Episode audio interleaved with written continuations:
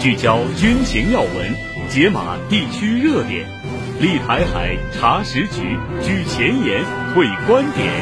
欢迎收听《台海点兵》。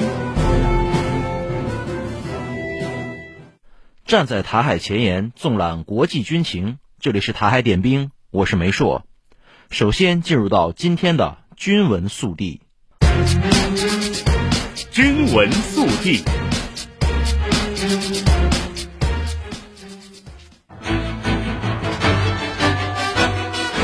二十五号下午，国防部举行例行记者会，国防部新闻发言人吴谦应询时表示，近日中国人民解放军东部战区为台岛周边海空域组织例行性海空兵力联合战备警巡，进一步提升部队实战化训练水平，增强捍卫国家主权和领土完整的打仗能力。中国人民解放军持续练兵备战，将继续常态组织有关军事行动。另外，国防部新闻发言人吴谦还就北约跨大西洋坚定捍卫者2024军事演习二十四号正式启动一事应询表示，我们对北约近期举行的相关演习表示高度关注。作为一个区域性军事组织，北约自成立以来就四处发动和参与战争，近年来更是不断逼近亚太。借不存在的中国威胁，大搞阵营对抗，威胁地区安全。应该说，北约就是一部行走的战争机器，走到哪里就把动乱带到哪里。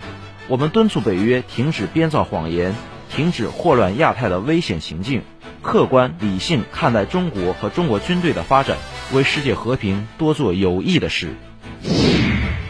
当地时间二十五号。土耳其总统埃尔多安签字正式同意瑞典加入北约，至此，土耳其已经完成了批准瑞典加入北约的所有流程。目前，北约成员国中仅剩匈牙利尚未批准瑞典入约。当地时间二十四号，巴勒斯坦外交和侨民事务部发表声明，强烈谴责以色列总理内塔尼亚胡发表的加沙地带地面军事行动第三阶段将持续六个月的说法。称这将继续犯下种族灭绝罪，并将迫使巴勒斯坦人流离失所。据美国全国广播公司 NBC 报道，当地时间二十二日，在加沙地带南部汉尤尼斯，五名巴勒斯坦男子手持白旗行走时，突然遭到以军枪击，一人当场倒地身亡。报道说，五名男子脸上满是恐惧，他们举起双手，手持白旗，在一条荒凉且相对安静的街道上行走。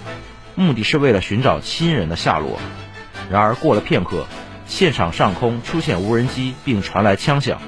他们还没来得及离开，一名男子就当场倒下。事件发生在汉尤尼斯一处社区，该社区被以军指定为安全区。报道表示，这起事件也引发了舆论对以军如何在冲突中对待平民的问题。截止目前，巴勒斯坦冲突已造成了2.5万名巴勒斯坦人死亡。其中包括了一万名儿童。当地时间二十五号，美国和英国再次空袭也门。就在几天前，美军和英军对胡塞也门武装实施了新一轮打击。澳大利亚、巴林、加拿大、荷兰也在新的打击行动中提供了支持。也门胡塞武装政治局成员布卡哈提发表声明称，不管英美对也门如何轰炸，也门针对以色列的军事行动都将继续下去。直到以军在加沙地带的军事行动停止为止。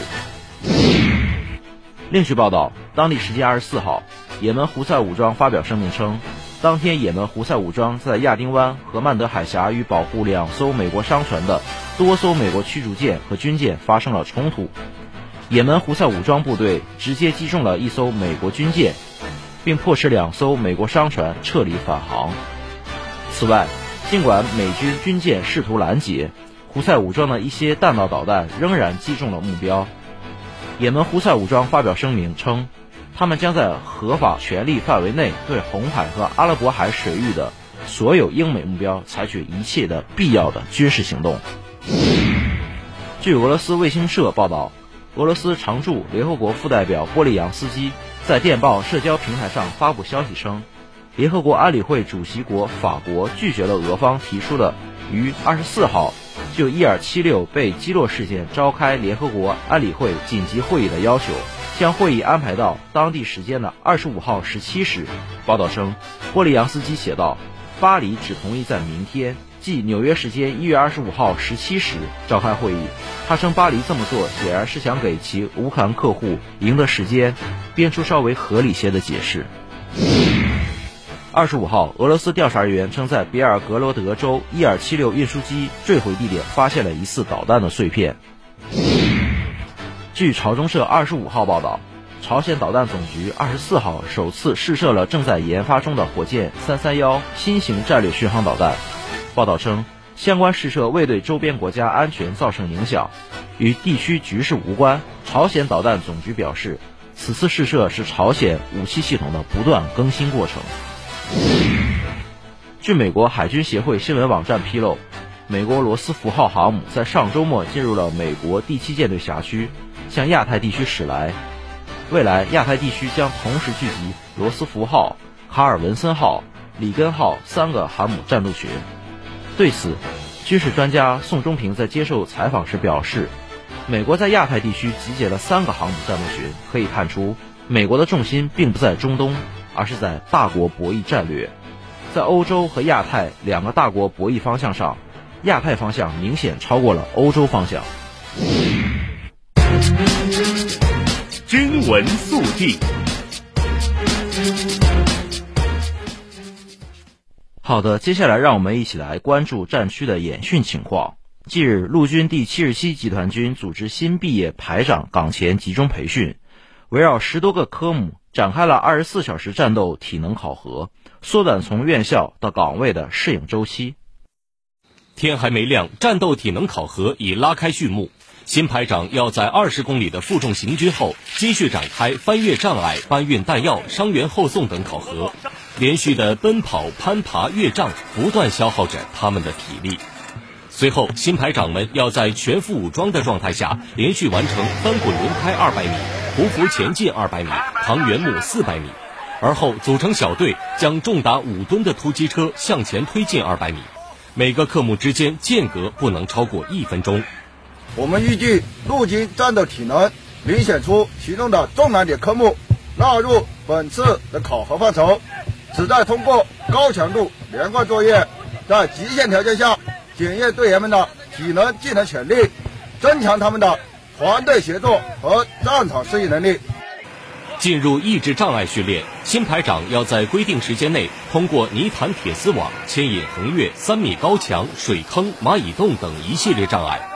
考核现场，新毕业的女排长与男队员混合编组，不仅需要挑战生理极限，更需要克服心理障碍。在考核中，我印象最深的是泥潭铁丝网。面对高压水枪的冲击，我感到明显的阻力，但永不服输的信念支撑着我一直向前。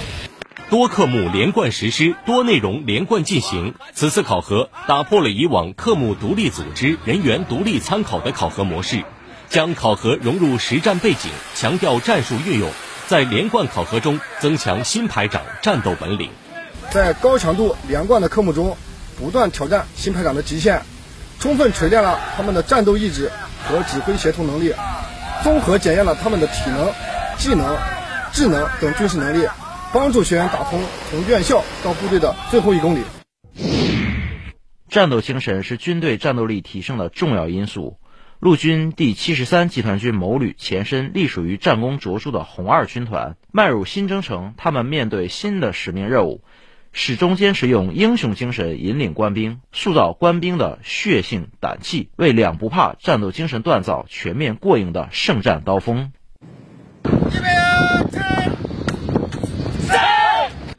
野外训练场上杀声阵阵，官兵一招一式尽显杀气和锐气。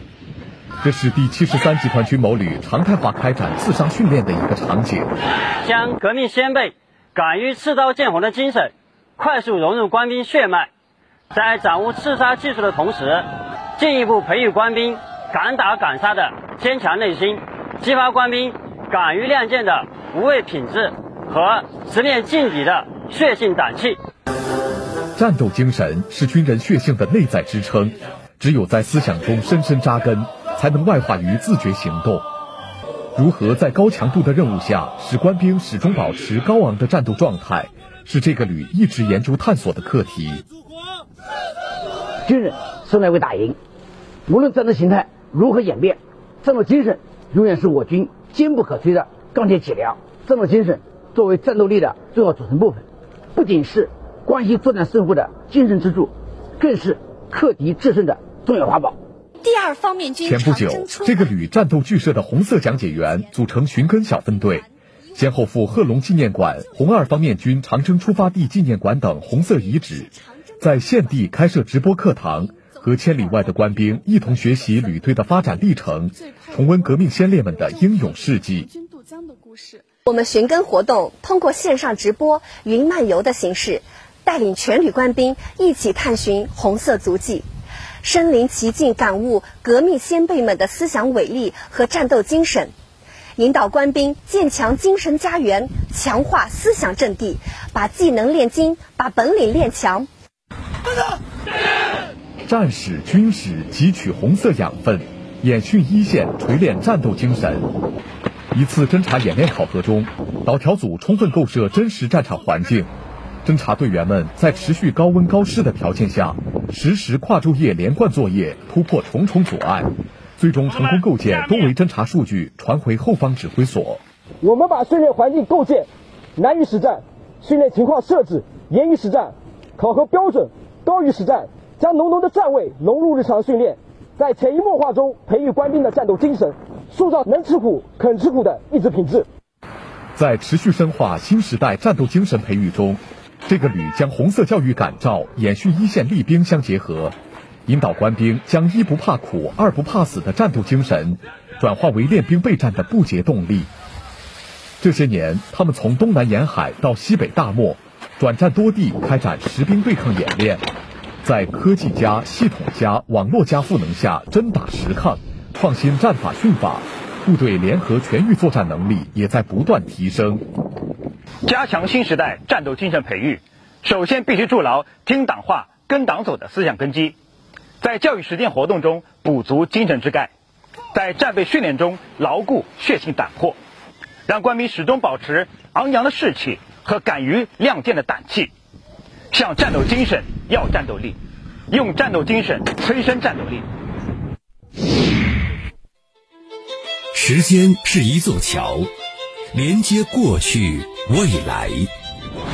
时间是一首歌，它的旋律永恒。时间是一面镜子，照着这头，也照着那头。在时间的长河里，看霁月晴空，海天澄澈，烟霞舒卷。海峡之声广播电台，与你一起砥砺前行，守望幸福。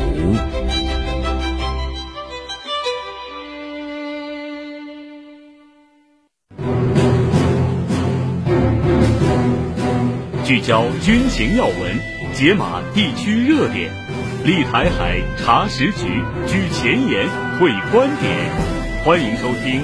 台海点兵，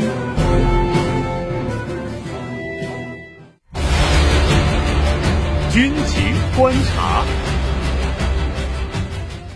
欢迎回到军情观察。日前，一批台军军官被爆出宁愿放弃前程也要申请退役。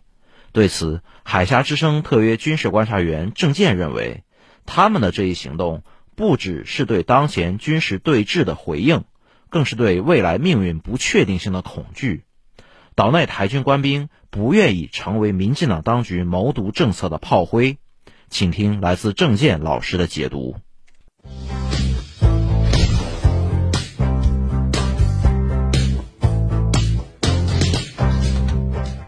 各位网友，大家好。近日，台湾有一位媒体名人揭露，就是在这次台湾地区领导人选举投票前不久，台湾陆军六军团。有六名上校要求退役，这六名上校呢是二零零三年从这个军校毕业的，到了这个二零二三年，他们正好满二十年，满二十年以后啊，他就可以拿到这个终身的退休俸了。那么这六名上校啊，可以说呢，在同级里边应该是比较优秀的，因为他毕竟到了上校了，上校离了少将还有一步之遥。他们呢，一个是呢。军团作战处的作战科长、训练科长、作战训练情报，这是最重要的三个科长要求走。还有个叫连参官，什么叫联参官呢？啊，就是联合作战里边，他担任了非常重要的一个重要的参谋人员，就是军团，他现在是联合作战，不单是陆军、海军、空军啊，要有一个懂联合作战的高参，那么就是这么个人。还有呢，工兵第五十三群的指挥官，还有呢，装甲五四二旅参谋主任，装甲五八四旅参谋主任，台军就七个装甲旅，两个旅的参谋主任，那么都要求这个。退役参谋主任是这个旅里边头号的参谋，也是旅里边的长官。这六个人如果干下去的话，他们当将军的概率是极大的，一步之遥，前程远大。而且现在台军呢，由于那么民进党搞台独，导致了军人啊参军意愿下降，留营意愿下降，使得这个台军现在的这个军官也好，士官也好，这个编线比又低。也就是说呢。他的竞争者比过去呢要少，因为这几个人身为将军的概率就更高了。但是呢，他们毅然决然就走了。按照媒体透露的啊，这几个人为什么要走？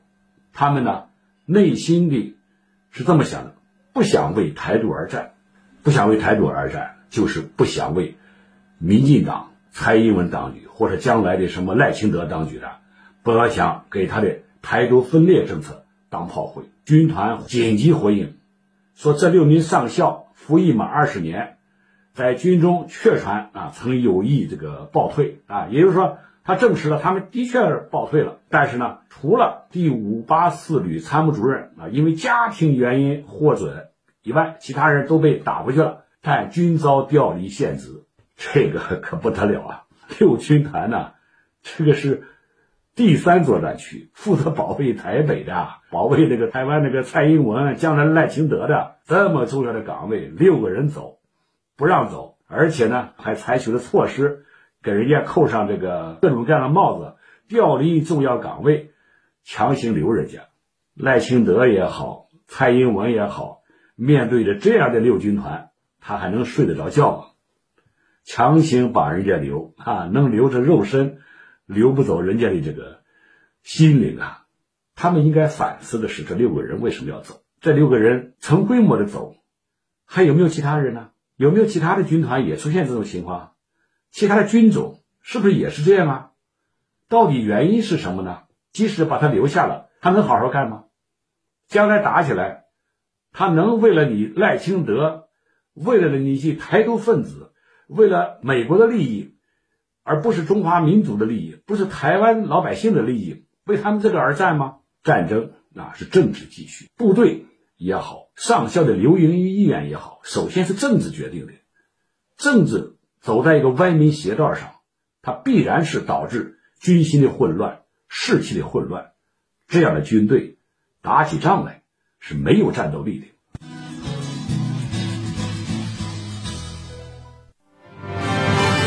时事新闻劲爆开讲，海峡军情权威评说，历史人文全景呈现，生动两岸，冷暖同行。这里是海峡之声广播电台。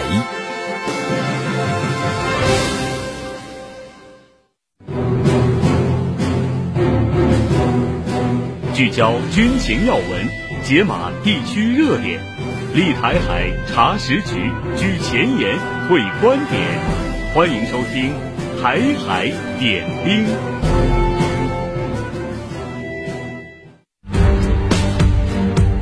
军评前沿，汇聚中外军美观点，集合各方专家言论，欢迎来到军评前沿。今天的军评前沿，我们来关注三篇文章。台海网发表文章。台军一年制义务兵将入营，有人抱怨薪水低，简直就是在浪费生命。文章指出，台军首届一年制义务兵服役役男于二十五日入营，有役男抱怨二十四小时待命，薪水比基本工资还低，入伍每个月才两万块出头，前八周新训仅仅一万多块，简直就是在浪费生命。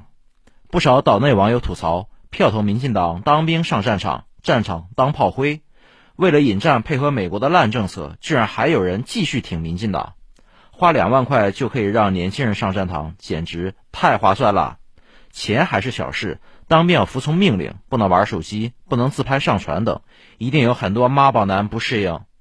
评论强调，民进党为了骗选票，强推一年义务役仓促上路，只能是骗人骗己。环球时报发表文章，台媒曝光台军将成立制海导弹指挥部，预计明年成军，引发岛内网友质疑。文章称，近日台军雄风二、雄风三等各型反舰导弹持续量产和交付部队使用，加上向美国采购的一百套岸制鱼叉反舰导弹系统，四百枚鱼叉导弹也将运抵台湾。台海军规划成立制海导弹指挥部，地点将设在云林虎尾。预计在二零二四年年底前成军，不过岛内网友对此提出质疑，称台军这几十个阵地能挡得住几千枚导弹的饱和攻击吗？有网友批民进党当局是美国的舔狗，并讽刺称舔成了这样还要自己出钱买狗粮。环球时报发表文章，大量非法枪支从美国走私流入墨西哥，深受其害。文章称，美国枪支泛滥不仅导致其国内枪支暴力事件频发。同时，来自美国的非法枪支还流入了拉美地区，致使其他国家引发严重的暴力冲突。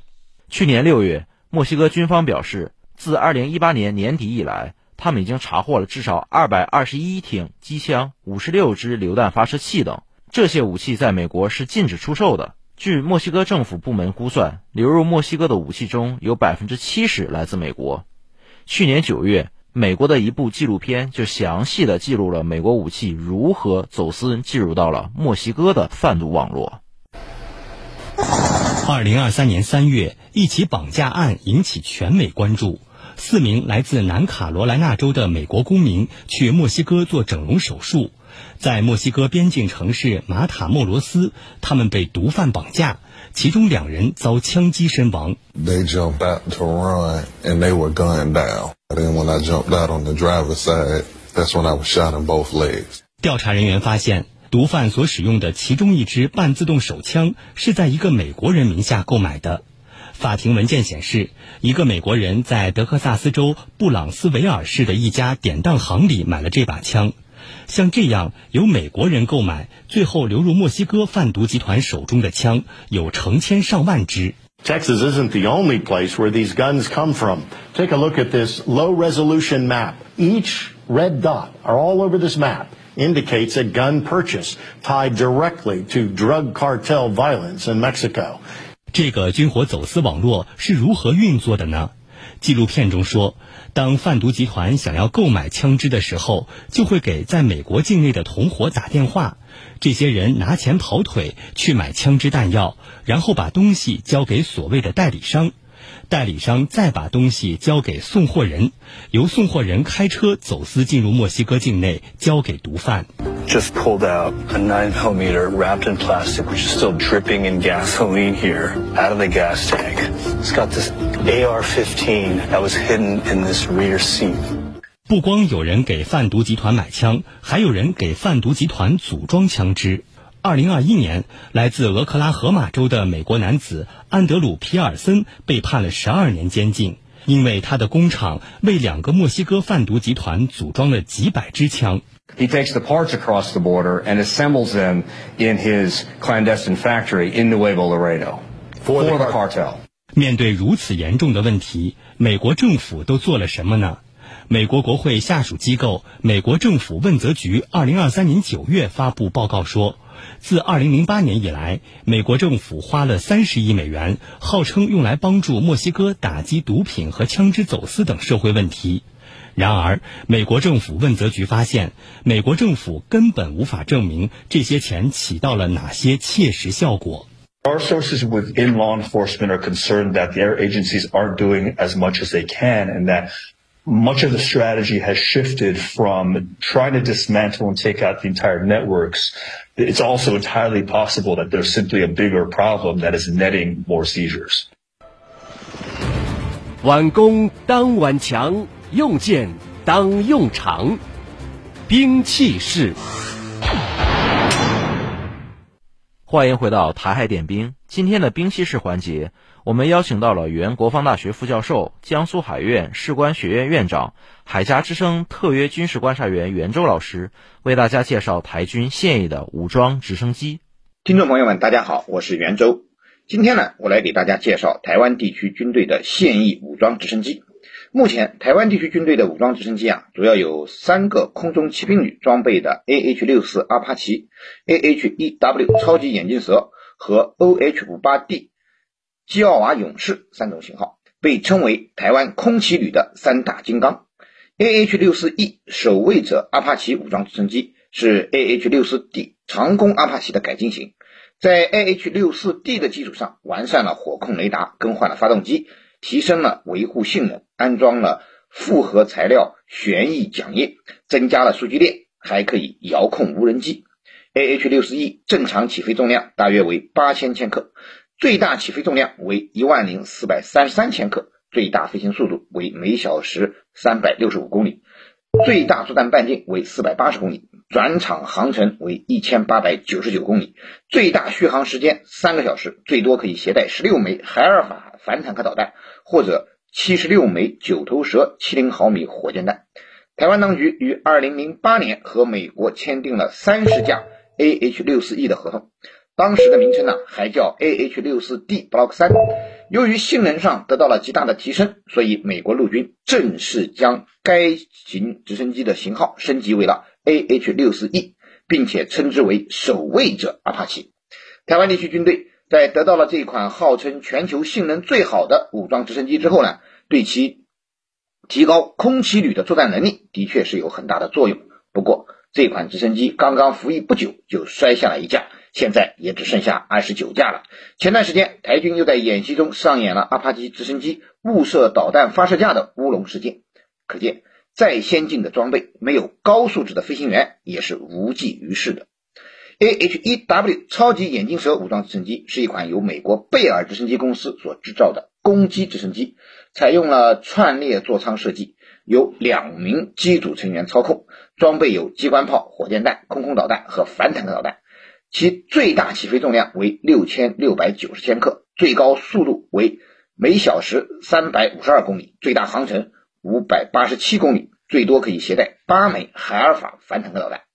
海湾战争期间，约七十八架超级眼镜蛇执行了一千两百七十三次任务，无一战损，只有一架是非作战损失，表现相当优秀。海湾战争之后啊。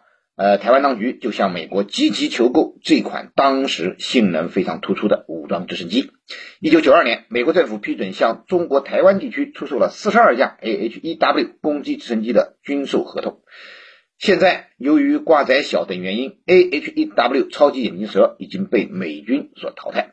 不过，对于台湾地区军队而言，它仍然是空中骑兵旅的主力装备之一。台军用它和 AH-64E 一起构成了立体抗登陆作战、攻击地面装甲目标的主要空中火力平台。OH-58D 基奥瓦勇士也是美国贝尔公司研制的一款直升机，是一款双座侦察攻击型直升机，主要用于捕获目标、指示目标。它可以与其他武装直升机密切协同，共同完成任务。当它发现有便宜可占时呢，也可以直接。投入攻击，因此台军也称其为战收直升机。OH-58D 战收直升机呢，其外形特点是安装了多功能尾顶瞄准器，看起来呢有点像外星人。瞄准具为电视摄像机、热像仪、激光测距仪、目标照射器三合一，其中电视摄像机的视野可以达到二度乘八度，自动稳定，还能追踪目标。热成像仪视野三度乘十度，激光测距仪、目标照射器可以制导铜斑蛇制导炮弹和海尔法反坦克导弹。OH-58D 发动机维护性能极佳，在野外仅需一个人就可以更换发动机，而且在数分钟之内就可以更换任意武器。根据任务的需要呢，可以选择反坦克导弹、火箭弹、空空导弹。呃，台湾军队一共引进了三十九架。OH-58D，不过呢，已经摔了三架。好的，以上就是今天台海点兵的所有内容。站在台海前沿，纵览国际军情。这里是台海点兵，我们明天再见。